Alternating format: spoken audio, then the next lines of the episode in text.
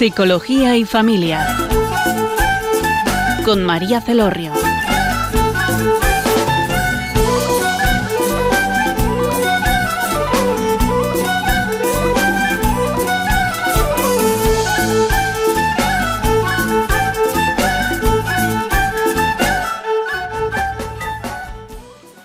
Hola, buenas tardes, queridos oyentes. Les habla María Celorrio desde Funes, Navarra. Y en la tarde de hoy nos acompaña Leticia Garcés. Hola, buenas tardes, Leticia. Buenas tardes. Hola. Muchas gracias por acompañarnos. Claro, un placer. Os presento a nuestra invitada. Ella es pedagoga, es creadora y coordinadora de la plataforma Padres Formados, que ya lleva muchísimos años, bueno, como 10 años. Y mm, y bueno, la primera pregunta que a mí me surgió, ¿no? Cuando te conocí, cuando conocí vuestra plataforma, es cómo iniciasteis este programa, cómo iniciasteis este proyecto. Pues bueno, principalmente por la, necesidad propia, ¿no? Pues todos los proyectos que nacen en el corazón de alguien nacen eh, por algo, por un para qué, por un por qué y en este caso era por mi necesidad como madre, ¿no? Al, al haber estudiado eh, pedagogía eh, creía que bueno que, iba a saber no eh, desenvolverme como madre y, que va nada que ver no tuve que, hacer una curita humildad y ver mis limitaciones y darme cuenta de que la gestión emocional no la había aprendido y era una asignatura pendiente que tenía para poder comprender un niño de dos que luego tuvo tres luego tuvo cuatro y fue creciendo y claro, cada etapa ha sido pues un reto personal que al compartir con otros padres y madres te das cuenta que es una necesidad humana, ¿no? De eh, conocernos emocionalmente para poder comprender, ¿no? Y así poder tener relaciones eh, positivas, socialmente eh, fructíferas, ¿no? Podríamos decir. Entonces, y de ahí pues, surgió y de ahí surgió la idea de, de ayudarte a ti mismo y poder ayudar a otros. Claro, surge todo cuando, bueno, yo estuve unos años trabajando en, en Guatemala en centros de menores y había aprendido muchísimo estando muy al límite y muy en contacto con las necesidades emocionales de otros niños y niñas, donde yo veía que lo que habíamos aprendido como lo que se llama hoy en día conductismo, ¿no? Castigo y premio, eso no, no, no ayudaba demasiado a niños con este tipo de, heridas, ¿no? Que luego al experimentar la maternidad me di cuenta de que, que, tampoco ayudaba a un niño a, a, crecer. ¿Por qué? Porque el conductismo muchas veces lo que hace es aplicar consecuencias o positivas o negativas a conductas que el adulto juzga como buenas o como malas. No siempre se se adaptan a las necesidades reales de un menor. Entonces, bueno, pues yo empecé en el salón de mi casa compartiendo mis inquietudes con otros padres y madres, compartiendo reflexiones que yo iba haciendo y que al compartir iban creciendo y bueno, pues de, una necesidad personal, al compartirla me di cuenta que era una necesidad social, esa necesidad no está lo suficientemente cubierta, es decir, hay más demanda quizás que oferta, con lo cual hay muchos padres y madres que, que, se unen a este tren, ¿no? De capacitarnos como padres y madres, que es el título de mi libro, Padres formados, hijos educados, ¿no? Es decir, el primero, el objetivo cuál es, yo capacitarme como persona, como madre, como mujer en mi caso, y, y lo que yo voy aprendiendo como padre poderlo aplicar en mi relación con mis hijos porque tengo dos niños de 8 y 12 años. Esto mismo que voy aprendiendo con ellos lo voy aplicando con mi pareja, con mis padres, con mi hermana, con amigos, con entorno social. Y te das cuenta que es que todo es lo mismo y que todo es positivo, ¿no? Al fin y al cabo es de mí hacia el otro, ¿no? Entonces ese crecimiento personal eh, es realmente una necesidad social, ¿no? Aprender a socializarnos, ¿no? De hecho está está testado, ¿no? Eh, que en la medida que tú tienes buenas relaciones sociales, pues eres más feliz o experimentas más bienestar emocional, ¿no? Entonces, bueno, pues en ese, en ese trabajo estamos, ¿no? Ya, ya con un recorrido de unos cuantos años donde veo veo porque el entorno me lo, me lo hace ver, me lo transmite, ¿no? Que al final de ese trabajo personal, pues realmente conseguimos tener relaciones con nuestros hijos mucho más satisfactorias. Que ha habido muchos frutos. Sí, bueno, yo en mi vida lo he experimentado y, y, el entorno me va contando, ¿no? Cómo, cómo en la medida que van creciendo los hijos, uno se va dando cuenta de que no es lo mismo comunicar de forma agresiva que de forma asertiva. Pero con que quieras comunicarte de forma asertiva no es un deseo, sino que es un entrenamiento, con lo cual hace falta años para entrenarse. ¿no? Un, padre o madre de un adolescente de 18 años también se puede entrenar, lo que pasa que ya lleva pues un montón de años que no es lo que hacemos, muchas veces lo que dejamos de hacer lo que genera a veces problemas en las relaciones, ¿no?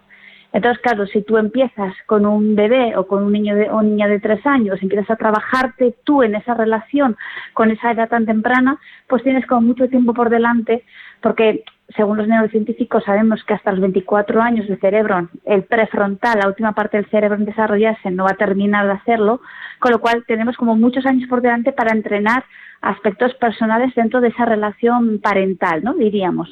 Entonces nunca es tarde pero es verdad que cuanto antes empezamos, más fácil es entender muchas cosas que son la base de las relaciones humanas. O sea, para poder entender, porque hay muchas, o sea, ahora en la actualidad hay bastantes corrientes eh, que tratan el tema de la educación emocional. Y yo para que, bueno, quede un poco claro, me gustaría que nos dijeras desde qué, o sea, qué es para vosotros eh, la educación emocional y qué suponen las emociones, ¿no? Porque yo por lo que te estoy escuchando es eh, poder conocer, ¿no? Para mejorar la relación con el otro.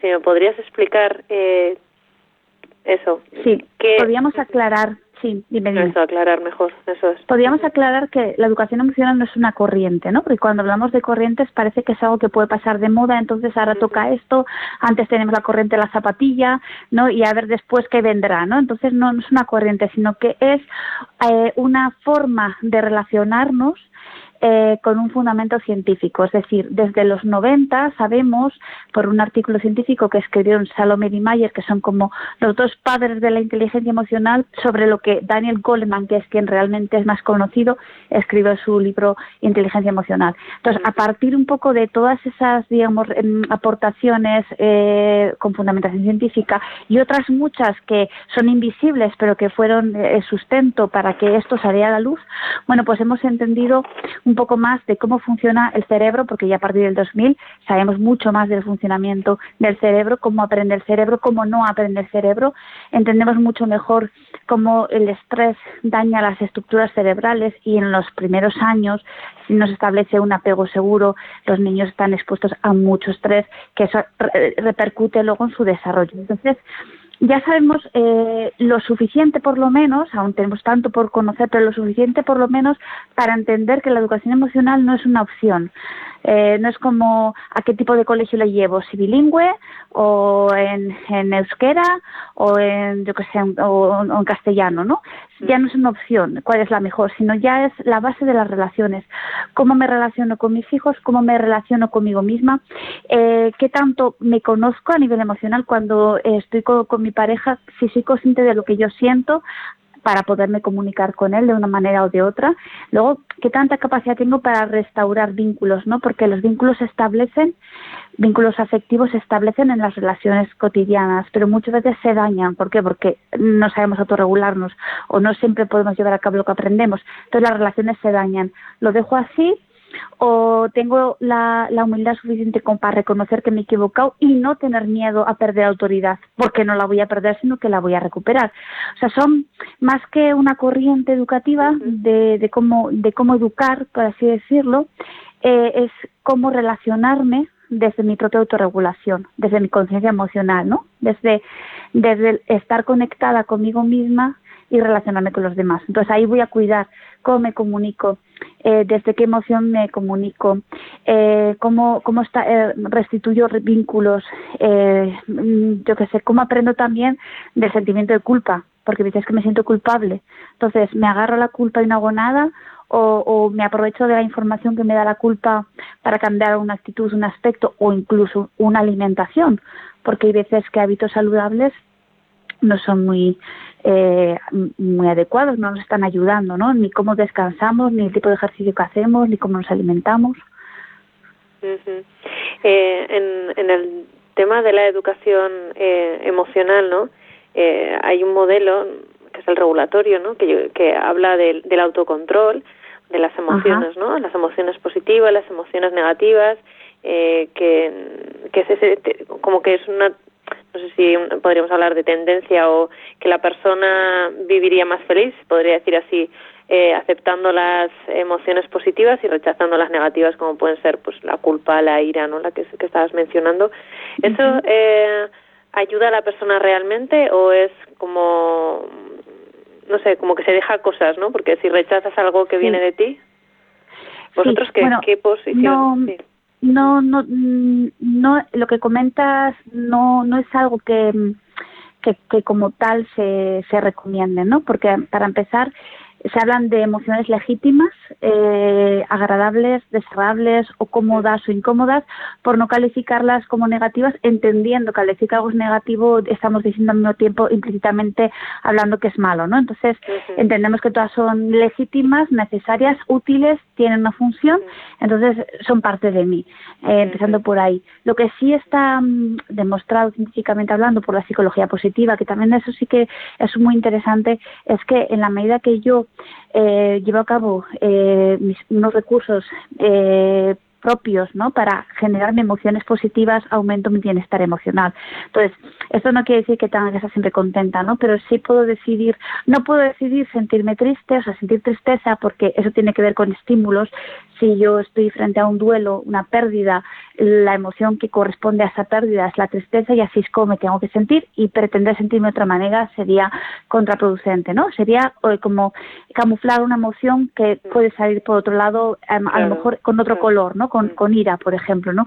Pero sí puedo decidir si quiero estar todo el tiempo triste, si quiero estar alimentando mi pensamiento con esa tristeza o si quiero hacer frente a esa emoción con, bueno, más bien sería una, un sentimiento, ¿no? Porque diferenciamos como emoción y sentimiento la capacidad de poner conciencia en lo que siento, ¿no? O sea, una emoción esa tristeza, pero el sentimiento es pensar en ello. Entonces, yo sí puedo manejar el sentimiento de tristeza eh, con, con, con, resiliencia, por ejemplo, o, con, o, cambiando, mejorando mis hábitos alimenticios para para que mi cuerpo también esté en mejores condiciones físicas para enfrentarme a, a, ese estado ¿no? de desánimo. ¿no? Entonces, al final la psicología positiva sí tiene que ver con lo que hago, las decisiones que tomo para aumentar, el, digamos, las emociones positivas, sin rechazar las que son adaptativas, pero con, con, una carga negativa, ¿no? O sea, no que sean negativas, sino que son desagradables por algún motivo, ¿no? No sé si respondo a tu, a tu pregunta, que me parece muy interesante, ¿no? Sí, porque eso yo cuando he leído, ¿no? Eh, el tema del autocontrol, pues eh, he visto, ¿no? Si si yo tengo una emoción que no me gusta, ¿no? Es como si yo me rechazase a mí misma, ¿no? Si yo digo que esto no lo quiero, entonces, eh, pues eso, creo que las emociones siempre traen información, ¿no? Que, que, me pueden ayudar al crecimiento, aunque no sean, no, pues eh, negativas o aunque, bueno, más que negativas sería mucho más adecuado, como has dicho, calificarlas de desagradables, ¿no? O, ponerles el, eso es. Eh, también te quería preguntar, como has, has hablado, ¿no? De ese eh, cambio que tuviste que hacer, ¿no? O, por tu necesidad como madre de paradigma o, incluso de cosmovisión de la vida, de decir, eh, esto que yo había eh, recibido, ¿no? En la educación formal, pues no me sirve entonces, hoy en día se sigue haciendo mucho, eh, la educación se, basa mucho en, premios y castigos, ¿no? Hay padres que incluso yo misma también lo he recurrido a ello, ¿no? Intento que no, pero como que siempre sale. Entonces, eh, ¿qué pensáis y, cómo abordáis el tema de los premios y los castigos? Mm, antes de, de, decidir cómo quiero educar a mis hijos, eh, tiene que haber una, una revisión de, tu propia infancia, ¿no? de, cómo tú has vivido tu infancia, porque todos a nivel inconsciente grabamos tanto en positivo como en negativo grabamos experiencias vividas ¿no? que tienen un impacto a nivel inconsciente muy grande. ¿no? Por eso recordamos a aquel profesor o profesora que nos impactó en positivo y negativo, ¿no? porque el cerebro tiende a, a, recordar aquello que le ha emocionado, pero le ha emocionado con emociones muy intensas de ambos extremos. ¿no? Entonces, eh, una vez que tú te revisas y, también reflexionas, porque para eso son las, las formaciones de familia, ¿no?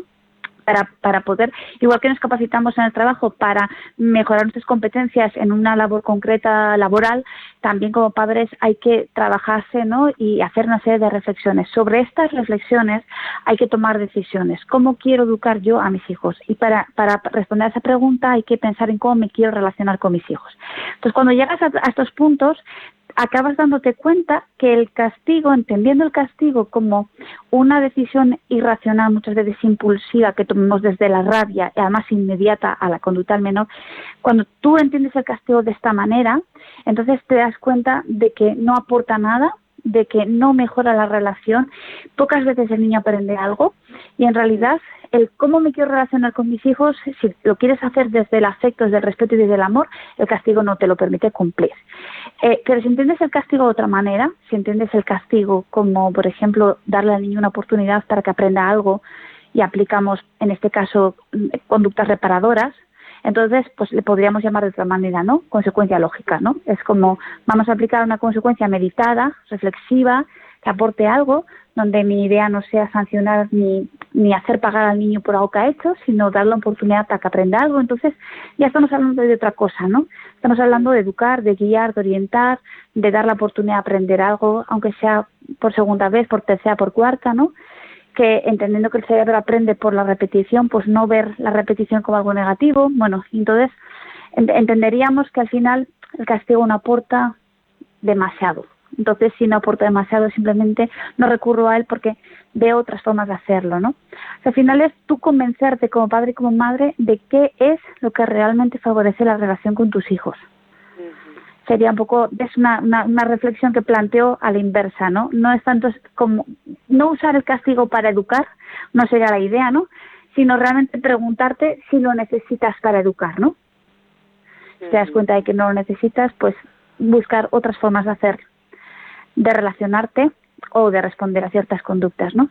Ahí la importancia también de autorregulación, ¿no? Porque si tú te autorregulas, te das tiempo a pensar en realidad cómo quieres abordar una situación. Para eh, poder hacer este proceso, ¿no? Quiero decir, de crecimiento personal como madre, como mujer o, o pues un hombre, ¿no? Como persona, como hombre, como padre. Primero has dicho, hace falta una revisión ¿no? interna, ¿no? ¿Qué es lo que quiero hacer, ¿no? Y luego ya poder buscar, ¿no? Porque si no hay un trabajo de, de fondo, pues, o de autoconocimiento, es muy difícil dar este paso. ¿no? decir que... Sí, para mí es como eh, fundamental eh, ser conscientes de qué tan heridos emocionalmente hablando, hemos podido llegar a la paternidad o maternidad. Es decir, que en cuántas relaciones hemos podido experimentar algún vacío, algún abandono, alguna herida, ¿no? En una relación con un docente, eh, en el hogar, con la familia, todos podemos recordar eh, igual eh, mi padre me dijo una vez, mi madre yo recuerdo, un profesor me dijo, hay gente que dice a mí una vez un profesor me dijo que era una inútil y con eso se ha quedado, ya no recuerda más de ese, de ese, de, ese tiempo en la escuela porque le marcó aquella frase y con esa se quedó, ¿no?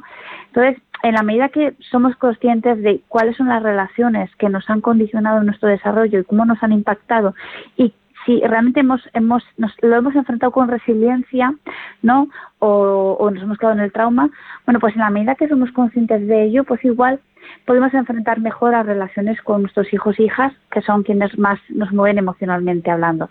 Hay hombres, en concreto hombres, que tienen mucha dificultad para responder al llanto de sus bebés de dos años, porque en su memoria implícita, en sus recuerdos inconscientes, no hay experiencias empáticas. Por el simple hecho de ser hombres, no se les permitió llorar. Entonces, no, no han experimentado el acompañamiento, la acogida, el respeto, el cariño, la, la cercanía, la validación emocional en momentos muy intensos emocionalmente hablando y ellos no saben mostrar esa empatía y generalmente pues cuando es así las mujeres no lo comprenden porque ellas por lo menos por ser mujer aunque solo sea por eso les dejaron llorar. Entonces tienen experiencias diferentes con respecto al llanto. A una se le permite llorar al otro no con lo cual en cuanto los niños lloran experimentan pues a nivel inconsciente un impacto muy fuerte. Una puede acompañar y el otro no sabe lo que es no sabe cómo responder se pone aún más nervioso y quiere hacer lo imposible para impedir que ese llanto aflore no Entonces, fíjate, algo como esto, pues esta reflexión de cómo respondieron mis padres a mi propio llanto, solamente esta reflexión te puede ayudar a ser consciente por qué tú respondes con tanto nerviosismo al llanto de tu hijo. O sea, en, qué, ¿en qué punto estás desconectado que te resulta imposible acompañar el llanto, por ejemplo, ¿no? Sería una, una aportación. Muy interesante, muy interesante y la verdad que nos invita a reflexionar, ¿no? Y, y hacer eh, como un, una película retroactiva de cómo ha sido mi infancia, preguntar, ¿no? Y, y pensar mucho para, para poder ir hacia adelante, ¿no? Muchas veces los caminos para poder avanzar tenemos a veces que, que mirar hacia atrás. Bueno, vamos a pasar a, escuchar una canción muy bonita de Rosalén y de Estopa, que, es Vivir, que yo creo que nos va a ayudar a, a reflexionar sobre todo esto tan interesante que ha salido en el programa. Sabes, hace tiempo que no hablamos, tengo tanto que contarte. Ha pasado algo importante, puse el contador a cero. Sabes, fue como una ola gigante arrasó con todo y me dejó desnuda frente al mar. Pero sabes, sé bien que es vivir, no hay tiempo para odiar a nadie, ahora sé reír. Quizá tenía que pasar, no es justo, pero solo así se aprende a valorar. Y si me levanto y miro al cielo, doy las gracias y mi tiempo lo dedico a quien yo quiero. Lo que no me aporte lejos, si alguien detiene mis pies, aprendería a volar. Y si miro todo como un niño, los colores son intensos. Yo saldré de aquí si lo creo así. Cuando me miren sabrán ser feliz. Sabes, he pasado mucho miedo.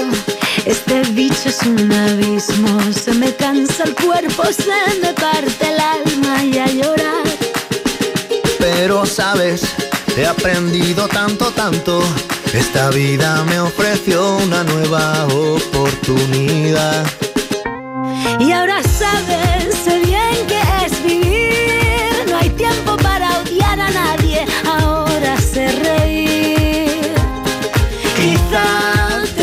que pasar, no es justo, pero solo así se aprende a valorar.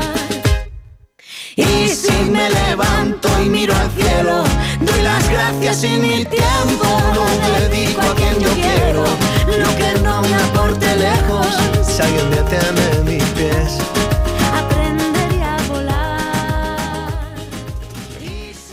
Hola, buenas tardes, queridos oyentes. Son las 5 y 23 de la tarde. Nos acompaña María Celorrio desde Funas, Navarra, y tenemos la tarde de hoy como invitada a Leticia Garcés. Leticia Garcés es pedagoga, es creadora y coordinadora de la plataforma Padres Formados, que podéis eh, consultar en internet como www.padresformados.es. Y bueno, entre tontas, muchísimas otras actividades que hace que ya nos vais contando. Bueno, eh, Leticia, eh, la última pregunta que, o sea, bueno, escuchando la, la canción, me ha venido eh, otra pregunta, que es, mm, todo el mundo queremos ser felices, ¿verdad? Porque es un deseo, yo creo que, que está innato en el ser humano, ¿no? Querer ser feliz. Unos buscamos la felicidad en, en, unos lugares, otros en otros. Pero, ¿la, la felicidad se decide? ¿Es una decisión? La, la felicidad se construye, más bien, y, y por lo tanto se pueden tomar decisiones que te acerquen a ella. Eh, pero también hay que entender que yo, aunque esté experimentando emociones eh, adaptativas a situaciones de, a lo mejor de, tristeza, de preocupación, eso no quiere decir que me resten felicidad. Yo puedo estar atravesando por un duelo, puedo estar incluso añorando a una, una persona que he perdido eh, después de un año, de dos años, tres años, mucho más incluso, eso no quiere decir que me reste felicidad, sino que mm, tengo que acoplarme también, adaptarme a una situación que he vivido que no me puede hacer estar contenta ¿sí? O sea, que la emoción que yo siento no es alegría, pero no me resta felicidad, ¿no? Incluso yo puedo estar feliz eh, apartándome un tiempo para recordar a esa persona, para vivir esa añoranza con templanza, incluso con gratitud de haber experimentado haber vivido con ella experiencias concretas pero eso no me resta felicidad, ¿no? Por eso hablamos de que se construye. Otra cosa es que, que viviendo ese duelo yo no tome decisiones que me permitan mantener el equilibrio, ¿no? Lo que es la homeostasis, ¿no? El equilibrio también de la persona. Entonces, bueno, pues la entenderíamos así, ¿no? La felicidad es lo que me pasa mientras me acerco a esa idea de soy feliz, ¿no? Pero en realidad no es lo que cuando llego lo que llamamos felicidad, sino es el camino, ¿no? Es lo que hacemos durante. ¿No? Entonces, durante eh, ese proceso, pues qué decisiones tomo, con qué personas me relaciono, cómo alimento, cómo descanso, qué conversaciones tengo, qué leo, qué veo, qué entran por mis ojos, qué entran por mis oídos, ¿no? Que son las ventanas del alma, que, que se dice, ¿no? Entonces, bueno, es un poco las decisiones que tomo, sí. Entonces, la felicidad se construye, por tanto, sí tiene que ver con las decisiones que yo tomo, ¿no? Yo, eh, otra otra duda que, que se me ha planteado, ¿no? Porque muchos padres eh, acudimos, o, yo por ejemplo también he recibido, ¿no? Consultas de padres que pues tienen dificultades con sus hijos, pero casi siempre la demanda general, ¿no? O la más frecuente es eh, en, en cuanto a los comportamientos.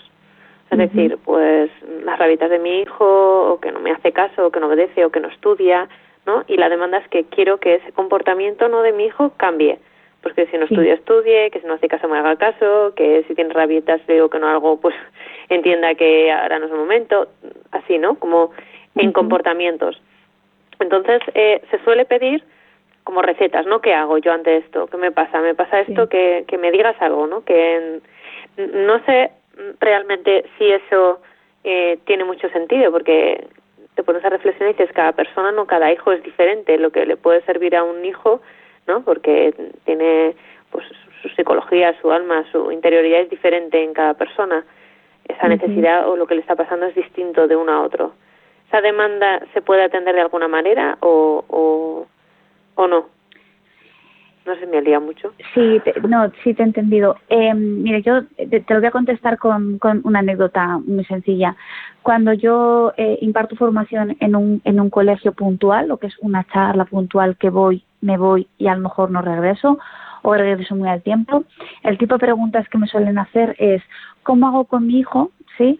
Que o no lo soporto o, no o, no lo entiendo o es problemático no mi hijo tiene problemas de conducta por ejemplo. Pero cuando eh, imparto formación a grupos de padres y madres que tienen un compromiso continuo conmigo y que están en una actitud de, crecimiento personal de esfuerzo de, de, apartar tiempo invertirlo para prevención lo que es lo que es la formación el tipo de preguntas que me hacen es diferente y va más en esta línea, ¿no? ¿Cómo hago conmigo cuando mi hijo tiene un comportamiento X de rabieta o de conducta y yo no sé gestionar lo que me genera mi hijo o mi hija, ¿no? Fíjate qué diferente es preguntar, ¿qué hago con mi hijo que se porta mal, ¿no? Y es problemático, poner el foco en él y etiquetarlo por un comportamiento que tú no entiendes, a decir qué hago conmigo cuando mi hijo tiene este comportamiento que me genera malestar, ansiedad, no tanto que me saca de quicio, sino que yo me salgo de mi quicio, por así decirlo. Yo soy la que me salgo, ¿no? De mis casillas, ¿no? Entonces, en el momento en el que tú estás preparada para decir qué hago conmigo, estás preparada para crecer. Pero hasta que no puedas, des ese paso de reconocer que todo empieza por ti, desde ti y en ti, ¿no? Pues hasta que no, no llegas a ese punto, cualquier lectura que tú hagas solo va a ir, eh, solo vas a ir viendo aquello que te interesa. Es decir, dos personas pueden leer el mismo libro y una saca una conclusión y la otra otra, ¿no? Entonces, según el punto en el que estás, lo leerás de una manera, lo entenderás y lo recibirás de una manera. Pero si has pasado esa frontera de decir qué hago conmigo, entonces cualquier lectura te resultará pues un alimento para crecer, ¿no? Entonces, si queremos recetas, lo que pasa es que las queremos cuando no hemos experimentado ese cambio personal, porque cuando lo experimentas ya no quieres que nadie te diga nada. Es decir, agradeces la orientación o los consejos, pero tú te atreves a, tomar decisiones. A veces tenemos miedo a tomar decisiones porque no sabemos las consecuencias si las vamos a enfrentar o no. Entonces yo sí siempre animo a los padres y madres a que lean, a que piensen, a que reflexionen, a que compartan, a que asistan a congresos, a formaciones, a, grupos de padres y madres, a charlas, lo que sea, pero que se atrevan a tomar decisiones y que asuman las consecuencias de sus decisiones. ¿Que es acertada? Cerébralo. ¿Que crees que estás equivocado? Entonces tienes algo que aprender. Y está para adelante. Porque no hay que ser perfectos. La perfección tampoco es muy interesante, ¿no? Más que nada por el ser humano, gracias a que es imperfecto, se está construyendo continuamente, ¿no? Entonces, si entendemos la imperfección como parte de tu construcción, entonces te ves tú a ti misma con otros ojos, ¿no? Dar licencia y, sentido al, al, error o al fallo. Como parte, como parte, de tu crecimiento como persona. Y además, eh, no te digo que te alegres por ello, como si fuera algo impuesto, ¿no? Pero que sí que cuando lo entiendes así, por lo menos no te fustigas ni te culpas por ello, sino que dices, bueno, estoy en construcción, ¿no? Nadie dijo que esto fuera fácil. O sea, ah, em, vuestra postura es em, para que haya crecimiento pasar de mm, centralizar, por ejemplo, eh, yo que sé, la conducta problema en el niño a que la persona pueda ver qué puedo hacer yo, ¿no? Que, sí, porque el desde el momento en que ¿Dónde pones el foco? ¿Lo pones en ti o lo, eh, lo pones en la relación de padres? ¿Lo pones en ti como madre o padre? ¿O lo pones en el otro? Si lo pones en el otro, te va a costar mucho tiempo y muchas frustraciones porque ninguno podemos cambiar al otro. Podemos condicionar su conducta, podemos influenciar en los demás, pero nunca tenemos la, la voluntad o el poder de cambiar al otro. Sin embargo, es como ¿qué quieres? ¿El camino largo o el camino corto? ¿no? Pues eh, yo aconsejo que empieces por ti, ¿no? Que es un camino más largo, más costoso, pero mucho más seguro y además te lleva directo, ¿no? Entonces es, empiezas por ti y percibes, empiezas a percibir al otro con otros ojos, te empiezas a percibir con otros ojos, empiezas a vivir las relaciones de otra manera, hay menos ansiedad, menos estrés, menos preocupación, porque no te preocupas, sino que te ocupas todo el tiempo, no dejas de hacer cosas, pero tampoco tienes prisa por hacerlas, lo vives todo desde, desde otro estado de ánimo, ¿no? Sin miedo, sin presión, sin estrés, sino con confianza, con autoridad, con, con, con, cuidado. Pues la diferencia es como lo que es un artesano, ¿no? Alguien que hace las cosas con mismo cuidado y cada cosa que hace es, es único, hacer algo en cadena, ¿no? Entonces, bueno, pues nuestros hijos también se merecen algo de artesanal por nuestra parte, ¿no? Que hagamos las cosas despacio, con con cuidado y no pues como si todos tuvieran el mismo molde, ¿no? Y tuvieran que ser todos igualitos, bien portados, bien obedientes, ¿no? Cuando además la obediencia no nos interesa, más que nada porque la obediencia se consigue activando una parte del cerebro que es la amígdala, que es donde están todas las emociones, donde está, digamos, el núcleo de las emociones, ¿no? Donde nacen las emociones, por así decirlo. Entonces, cuando tú tienes un niño obediente, es porque has, has activado de alguna manera su amígdala a través del miedo, sino la obediencia en un niño no es la respuesta natural. Un niño es curioso, es inquieto, necesita tocar, experimentar, no dar rienda suelta a sus intereses. Entonces, eso es la respuesta natural de del niño en la infancia, ¿no? Dos, otra cosa es que les eduquemos para que colaboren, para que entiendan, para que empaticen y todo será un trabajo de tiempo, ¿no? Artesanal, como decimos. Entonces, bueno, pues todo es de dónde pongo el foco, hacia dónde miro y qué quiero, ¿no? Qué quiero que mi hijo alcance, ¿no? Quiero que sea feliz o me voy a enfocar en, en que construya, ¿no? Su felicidad, las bases, los recursos, las competencias emocionales para que él también sea parte de su propia felicidad, ¿no? ¿Y la relación, en qué lugar cabe la relación que yo establezco con los demás? Porque si hablamos del crecimiento mío personal y el crecimiento de mi hijo, ¿la relación de los dos? Crece porque yo crezco y crece él. Crece porque en una relación afectuosa es imposible que no se genere la empatía como respuesta natural. Donde hay amor, hay necesidad de corresponder desde el amor. Entonces, eh, en la medida que yo voy aportándole experiencias empáticas, donde yo soy la primera que le comprendo, lo que le estoy, estoy asentando las bases, por así decirlo, estoy poniendo, digamos, los cimientos para que la respuesta natural de él hacia mí sea la empatía, pero cuando tenga madurez suficiente como para empatizar conmigo, que no va a ser ni con cuatro ni con cinco, ¿no? Porque al final, si el prefrontal, que es la parte del cerebro que es más reflexiva, que toma decisiones, que es la parte ejecutiva, termina en desarrollarse hacia los 24 años, entonces fíjate cuántos años tengo por delante para trabajar para trabajar la base sobre la que él luego tendrá que, podrá ser empático, ¿no? Entonces, claro que la empatía se aprende, se aprende, pero nos vamos adaptando los ritmos de su cerebro también. Entonces, es algo así como, ¿a qué tienes miedo? Toda relación basada en el amor es una relación que es correspondida desde el amor. Entonces, no, no es tener miedo a si yo no hago algo ahora de adolescente o a tener un hijo no problemático, ¿no? Porque no, no, no hay, muchas no hay una relación, ¿no? De lo que no hago ahora, a lo mejor luego me viene la consecuencia, porque es que no dejamos de hacer cosas. O sea, eh, estamos todo el tiempo haciendo cosas. Somos modelo, cuidamos la relación con la pareja, discutimos siendo conscientes de que nos ven, eh, estamos trabajando también nuestros hábitos, estamos trabajando nuestras competencias emocionales, cómo me relaciono conmigo, qué cuidados tengo hacia mi persona. Es decir, estamos todo el tiempo haciendo cosas, con lo cual, ¿cuál es el miedo de que puntualmente no sepas qué hacer? O no aciertes en la decisión que has tomado, ¿no? Si son, es como si fuera en, un universo, eso que has dejado de hacer son dos estrellas entre todo lo que estás haciendo continuamente, ¿no? Fíjate si hay estrellas en el universo, ¿no? Pero es donde pones el foco, en lo que, en las dos cositas que no has hecho según tu bien o en todo lo que estás continuamente haciendo, ¿no? Quería que nos contases, porque aparte de la formación que hacéis presencial y online, eh, vais a hacer el quinto congreso de educación emocional en, Pamplona, que se va a llevar a cabo los días 23 y 24 de noviembre. Y según he leído en vuestra página, el aforo está completo, así que, que enhorabuena. Y, y, yo quería saber, mm, pues, eh, pues, sobre todo, cómo os encontráis, ¿no? supongo que estaréis muy contentas, y a qué se debe tanta acogida social de, de este evento. Pues, a ver, realmente estamos contentos porque aunque es el quinto congreso, es el noveno evento de educación emocional. Eh, previamente hicimos cuatro jornadas de un solo día y luego ya vimos que necesitábamos más tiempo para abordar más temas. Entonces llevamos nueve años haciendo el mismo evento, la diferencia ha sido el tiempo. Ha habido años de un día y días de dos y tres. Entonces, eh, son eventos que llevamos haciendo anuales donde abordamos la educación emocional con distintos expertos, distintas temáticas, pero todos tienen que aportar algo a la educación emocional. Este año vamos a abordar un poco las altas capacidades como algo diferente ¿no? a, temas. Eh, otro año trabajamos el abuso sexual en la infancia, eh, pero, luego hay temas generales, ¿no? la neuroeducación, la resiliencia, la educación emocional, los programas de educación emocional, eh, yo qué sé, todo relacionado con este tema en concreto. ¿no?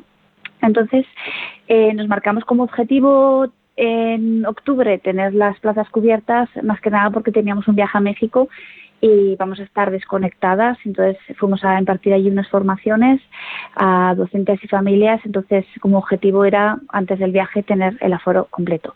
Entonces bueno, el objetivo se ha, cumplido, algo que nos da muchísima tranquilidad a las organizadoras, a mi compañera Usua Otazu y yo, casi al al cabo somos dos mujeres mm, hormiguitas, trabajadoras, pero tenemos tal relación, cuidamos tan bien nuestro vínculo que, que, que, a lo mejor entre dos hacemos lo que haríamos con diez personas. No sé, a veces la relación cuando la cuidas, el trabajo se reparte muy bien, la, la, la conexión es tan, tan grande que, que el trabajo no se vive como trabajo, sino que simplemente se lleva a cabo. Entonces también eso es importante, ¿no? Cómo me relaciono con mi entorno para que mi, mi trabajo pues lo haga gustosamente y, y, no, lo, no lo viva como una carga, sino lo viva con, con la pasión con la que lo vivimos, ¿no?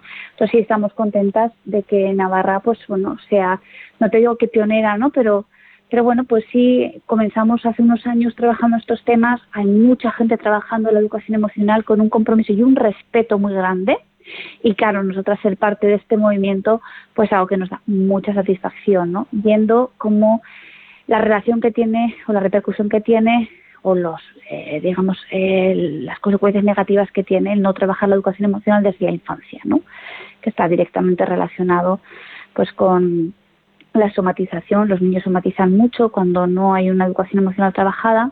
Hay más ansiedad hay más estrés más problemas de conducta más problemas académicos más dificultad para afrontar relaciones eh, socioemocionales. Bueno entonces o sea, ya no hay que convencer a nadie, ¿no? De que esto es importante. La ya la ciencia ya está eh, demasiado, eh, digamos, demostrado, ¿no? Entonces, sí, bueno, pues contentas con el aforo completo, por supuesto que sí, felices. Qué bien. Pues enhorabuena y, y ahora eh, vamos a, a, escuchar la canción de los niños con, con cáncer de, de Macaco que se hizo en, en un hospital en, en, Cataluña y bueno que también eh, los beneficios que tiene esta canción es para los para la investigación y para los niños con cáncer y eh, también vamos a facilitar el teléfono para que podáis eh, intervenir en directo a los oyentes que es el 91005-9419, 91005-9419. En ese teléfono podéis llamar, intervenir, hacer las preguntas que, que tengáis eh, interés a Leticia y en unos segundos continuamos.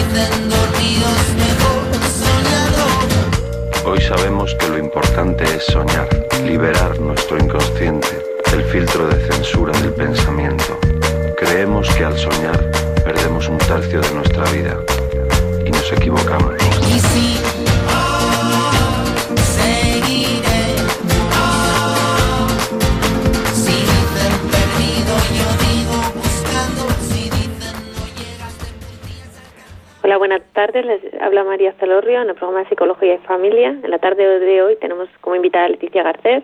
Os recordamos que podéis hacer vuestras intervenciones en directo en el 91005-9419, 91005-9419. Continuamos, eh, Leticia, con, con este programa tan interesante que yo creo que, que puede ayudar a muchas personas, ¿no? Porque hay veces que que en la vida, ¿no? Pues uno tiene como tropiezos o no sabe cómo avanzar y, nos quedamos bloqueados, ¿no? Padres, también eh, profesionales y no sabemos hacia dónde ir, ¿no? Y bueno, pues una ayuda, ¿no? Un, una reflexión, eh, pues siempre es adecuada, ¿no? Y, necesaria, ¿no? Para tanto el trabajo eh, como una reflexión eh, interna de nuestra historia personal como pues qué es qué es lo que estoy haciendo o qué es lo que no estoy haciendo y, porque el cambio siempre requiere pues eso un momento de, reflexión de parar de pensar. Así que, que, muchas gracias por todo lo que nos estás eh, diciendo. Eh, en, colación con lo que estábamos hablando antes no en, bueno tantas cosas que, que se han dicho quería hacerte otra pregunta que me parece muy interesante que la educación al niño, ¿no? En, pues hablamos mucho siempre de autonomía, ¿no? Los especialistas que hay que favorecer que el niño desarrolle sus propias iniciativas, pero por otro lado, pues está la educación en, el capricho, ¿no? Que tampoco es consiste ceder eh, a la mayoría de los deseos en el niño. Entonces, ¿cómo encontrar ese equilibrio, ¿no? Para que el niño sea autónomo, pero tampoco eh, dejar que todos sus deseos se hagan realidad. pues fíjate, yo pienso que no es tanto eh, el niño o la niña, sino si los padres y las madres sabemos no solamente marcar nuestros propios límites, sino mantenerlos. O sea, no es una cuestión del niño, sino también propia nuestra, ¿no? Cuando un niño insiste mucho, quiere algo y ese algo lo desea tanto que a nivel cerebral no puede gestionar su frustración y al final hay manifestaciones no en la conducta de llanto lloro patalea rabieta me enfado no em, eh, solemos decir no em, mantén tu, decisión no eh, porque si no el niño aprende que llorando consigue las cosas no pues a veces a los padres nos cuesta mucho entender dos cosas. Una que no siempre los niños lloran por pedir las cosas, que esto es una mala interpretación del adulto, lloran porque realmente están tan frustrados que el no conseguir algo realmente les lleva a tener esa manifestación. Entonces no hay una intención de con esto consigo algo, sino que realmente necesito llorar para poder sacar mi frustración. Pero si hicieran niños aprendizaje, es decir, llorando consigo algo, entonces tiene que ver más con los adultos que con él. Él no hubiera aprendido que llorando eh, consigue las cosas si el adulto realmente se hubiera mantenido firme ante una decisión ¿no? que ha tomado. Entonces, aquí hay dos cuestiones. Una, el llanto muchas veces no tiene ni, ni, ni una intención ni una mala intención por parte del niño, sino es un llanto que manifiesta un aspecto emocional. Necesito llorar porque me siento frustrado. Después de llorar estoy más tranquilo. Y luego, si aprende el niño que llorando consigue algo como estrategia, como herramienta, tiene más que ver con el adulto que no ha sido capaz de mantener sus decisiones. No solamente decir no, marcar un límite propio, sino mantenerlo en el tiempo, ¿no? Y cómo lo mantengo también, ¿no? Lo mantengo con firmeza, realmente con seguridad, con confianza, con autoridad. Eh, sé estar por encima de lo que el niño me genera o al final acabo tirando la toalla y entonces ya para que no llore, ¿no? Cedo con todo.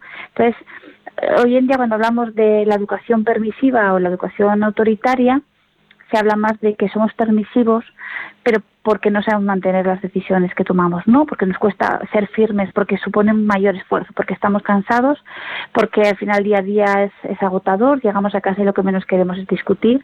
Entonces somos más permisivos, pero por las circunstancias en las que vivimos, ¿no? Porque para ser autoritario incluso hoy en día hace falta también tener mucha energía que nos falta, ¿no?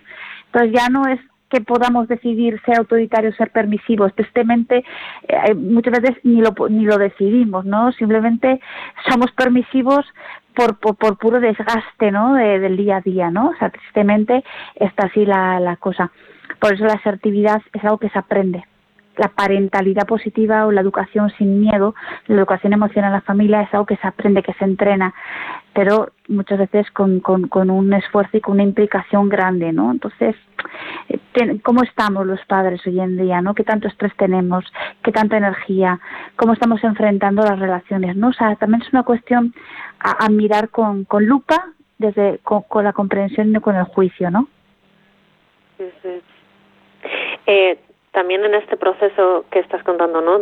Que se juegan, que hay en, o sea, sobre la mesa como muchas cosas, ¿no? El estrés, el cansancio, el, pero muchas veces nos olvidamos igual también de que no conocemos al, a nuestro hijo, ¿no? A la persona que tenemos ahí llorando o frustrada, que igual no es solamente que quiera ese juguete o comer, sino que igual hay algo más detrás que no queremos igual ni o ni entendemos o ni sabemos lo que le pasa. Sí, es que a veces incluso cuando nos preguntamos, ¿pero por qué llora? ¿Pero qué le pasa? ¿Pero qué ha sucedido?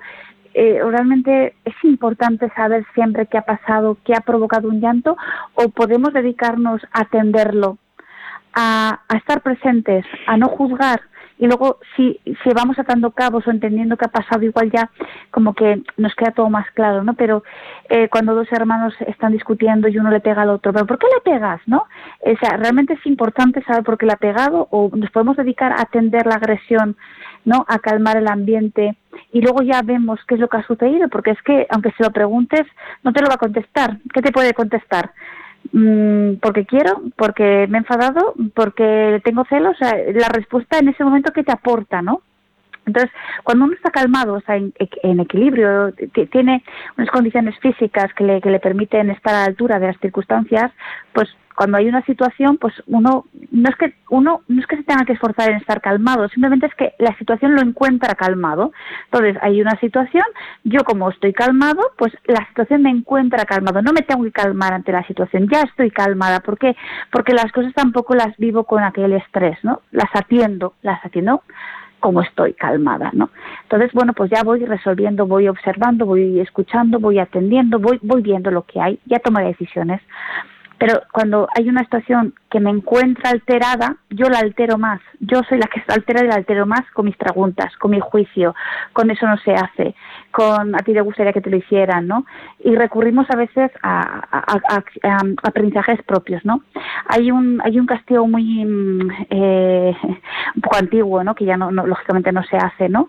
Pero que se hacía hace igual 40, 50 años, que me lo han contado, que es ponerle a un niño unas orejas de burro y arrinconarlo en una clase, ¿no? Por no aprender o por no saber eh, una lección, ¿no? Entonces, después de 40, 50 años, mm, nos cuentan algo así y uno dice, qué barbaridad, ¿no? Cómo éramos capaces de arrinconar a un niño en una esquina y ponerle encima unas orejas de burro, ¿no?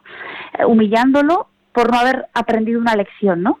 Entonces, de aquí a 40, 50 años dirán de nosotros, fíjate, antes, cuando lloraba un niño, los adultos en lugar de atenderlo lo ignoraban o lo regañaban, ¿no? Entonces diré, ¿cómo éramos antes, no? ¿Me explico? O sea que todo es cuestión de tiempo, ¿no? Ahora nos sorprenden castigos de antes, cuando pedían a los niños que pusieran los, los nudillos, las manitas y les daban con la regla, o les ponían orejas de burro, y de aquí a 40, 50 años se sorprenderán de nosotros que fíjate cómo atendíamos el llanto de un niño cuando a nivel cerebral es la única respuesta que le ayuda, ¿no?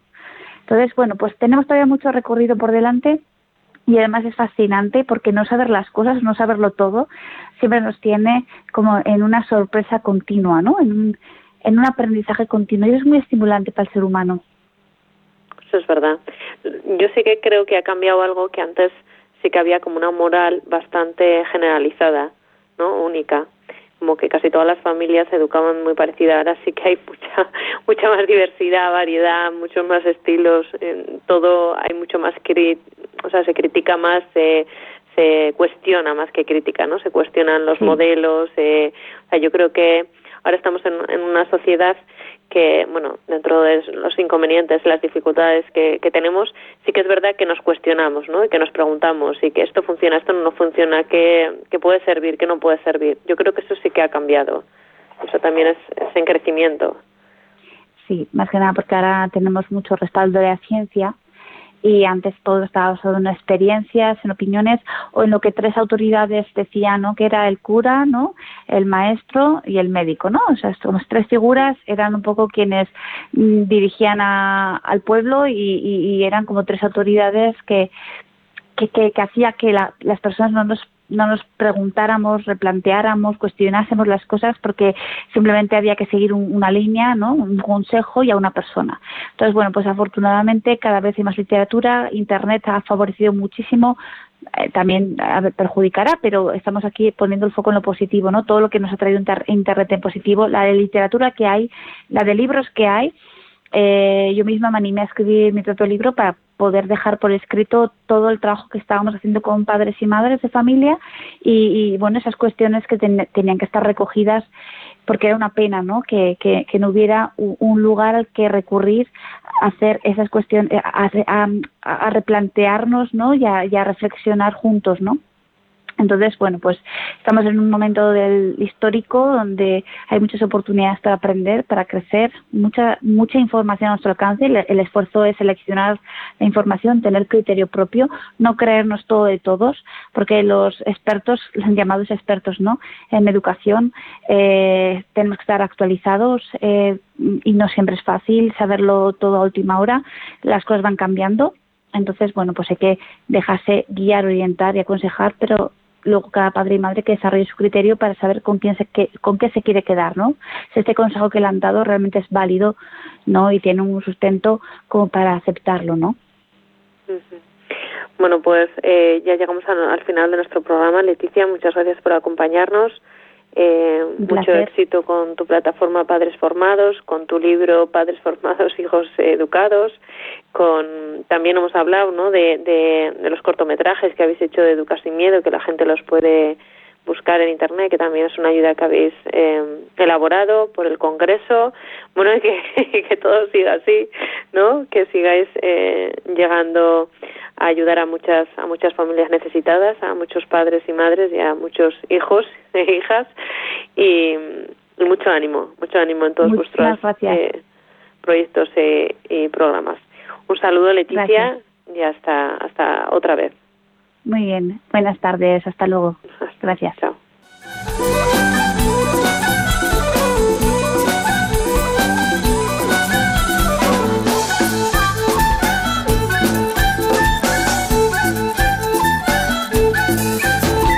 Psicología y familia. Con María Celorrio.